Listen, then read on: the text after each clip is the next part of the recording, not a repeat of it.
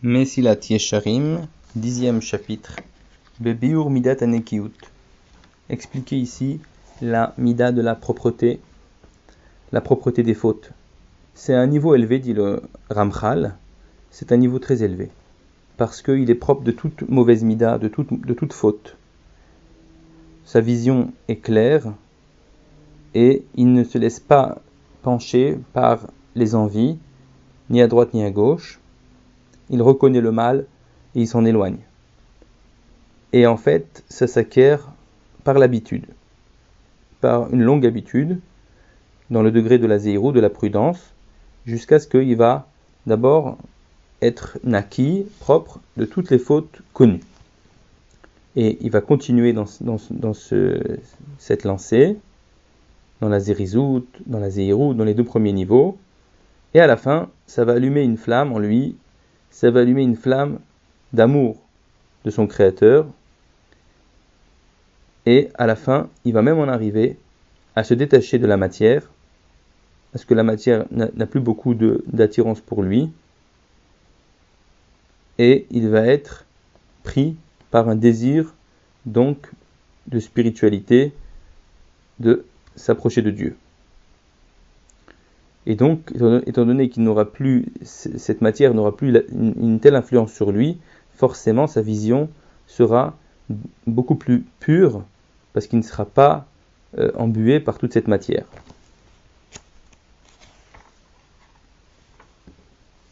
Et c'est un haut niveau, dit le Ramchal, d'arriver à ce niveau-là, parce que les péchés connus, en général, on fait attention, mais les détails, c'est les détails la difficulté.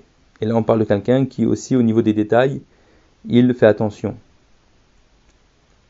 Par exemple, les Chachamim ont dit Averot chez Adam Dash Bakevav se Bishatadin. La Averot qu'un homme il, piétine avec ses talons, c'est-à-dire l'Averot qui fait pas attention, comme les gens qui parlent pendant le Kaddish, des petites choses comme ça, pour eux, à leurs yeux, c'est pas important. Ce sont ces Averot là qui vont les envelopper au moment du jugement.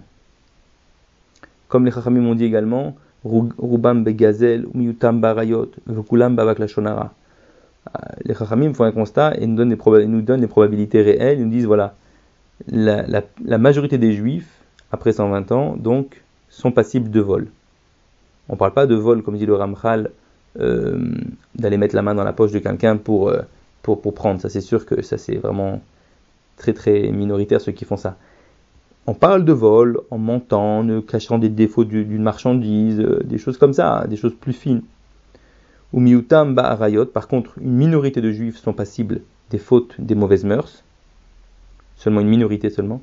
Vekula, mais tout le monde est coupable de Avak la Shonara, c'est-à-dire même des rabbinim peut-être. Avak la Shonara, la poussière de la Shonara, c'est tellement fin pour comprendre, pour, pour s'en éloigner, c'est une étude répéter, répéter pour arriver à, repérer dans chacune de ces paroles si on n'a pas fait de la poussière de la shonara. C'est même pas, on parle pas de la shonara ici. De la shonara, c'est sûr que les gens ils font attention de ne pas dire du mal sur leurs amis. Mais le havak, la poussière, comme c'est expliqué dans le cours sur le Lachonara, se reporter ici dans ce site internet sur le cours sur le Lachonara, là-bas ce sera expliqué tous ces détails des, lois de la Lachonara. Parce que étant donné que c'est quelque chose qui est très fin, la plupart des gens trébuchent parce qu'ils ne le reconnaissent pas. Ils ne font pas exprès, mais ils n'y font pas attention. Et là, on parle de Nekiyu, donc un, degré où la personne, elle connaît bien les halachot, bien sûr, à fond, elle les révise, et donc elle les repère dans sa vie tous les jours et elle les évite. Et il termine ce chapitre en disant que celui qui arrivé à ce niveau, c'est sûr qu'il a passé une, une, guerre qui était difficile. Et donc, maintenant, on va continuer dans le onzième chapitre, parce que comme ce chapitre est court, je continue.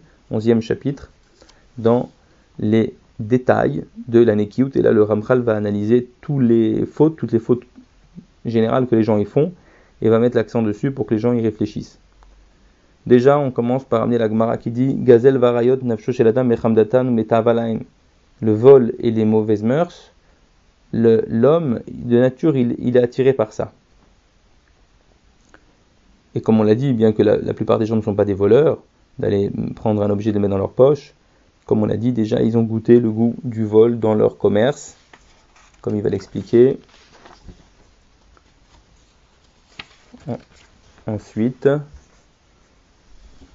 il faut rappeler aussi que Averot, chez Ben Adam Lachavero, En Yom Mechaper les fautes qu'il y a entre un homme et son prochain, eh bien, même Yom Kippour ne les efface pas jusqu'à ce qu'il demande pardon à son ami, jusqu'à ce qu'il répare sa faute, s'il doit rembourser.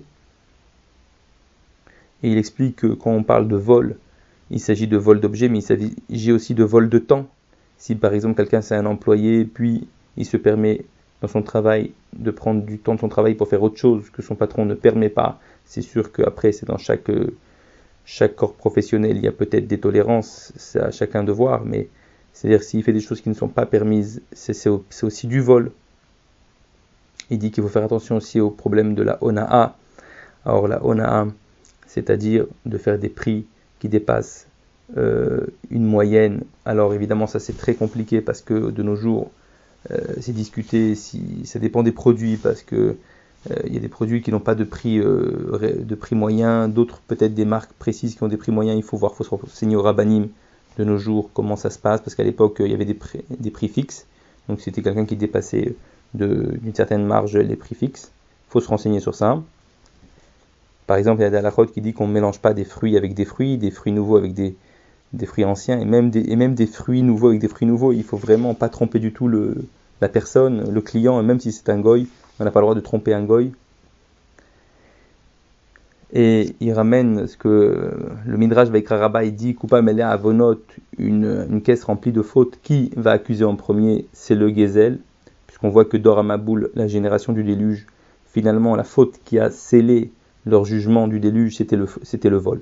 Ils avaient d'autres fautes alors à passif, mais ce qui a vraiment été la goutte d'eau qui a fait déborder le vase, c'est le cas de le dire, c'était le vol.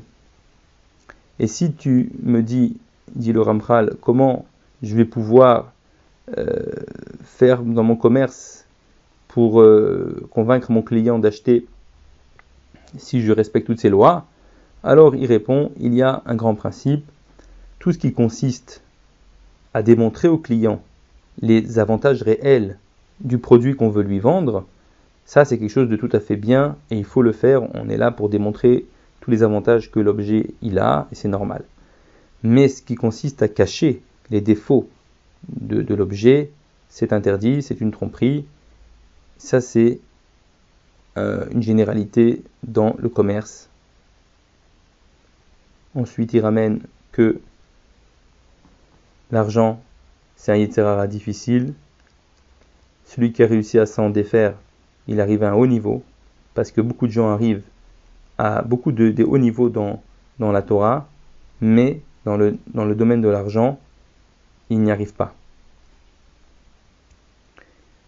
Voilà, là on a parlé jusqu'à présent sur l'argent. On parlera après, on continuera, continuera 11e chapitre sur tous les problèmes de mœurs.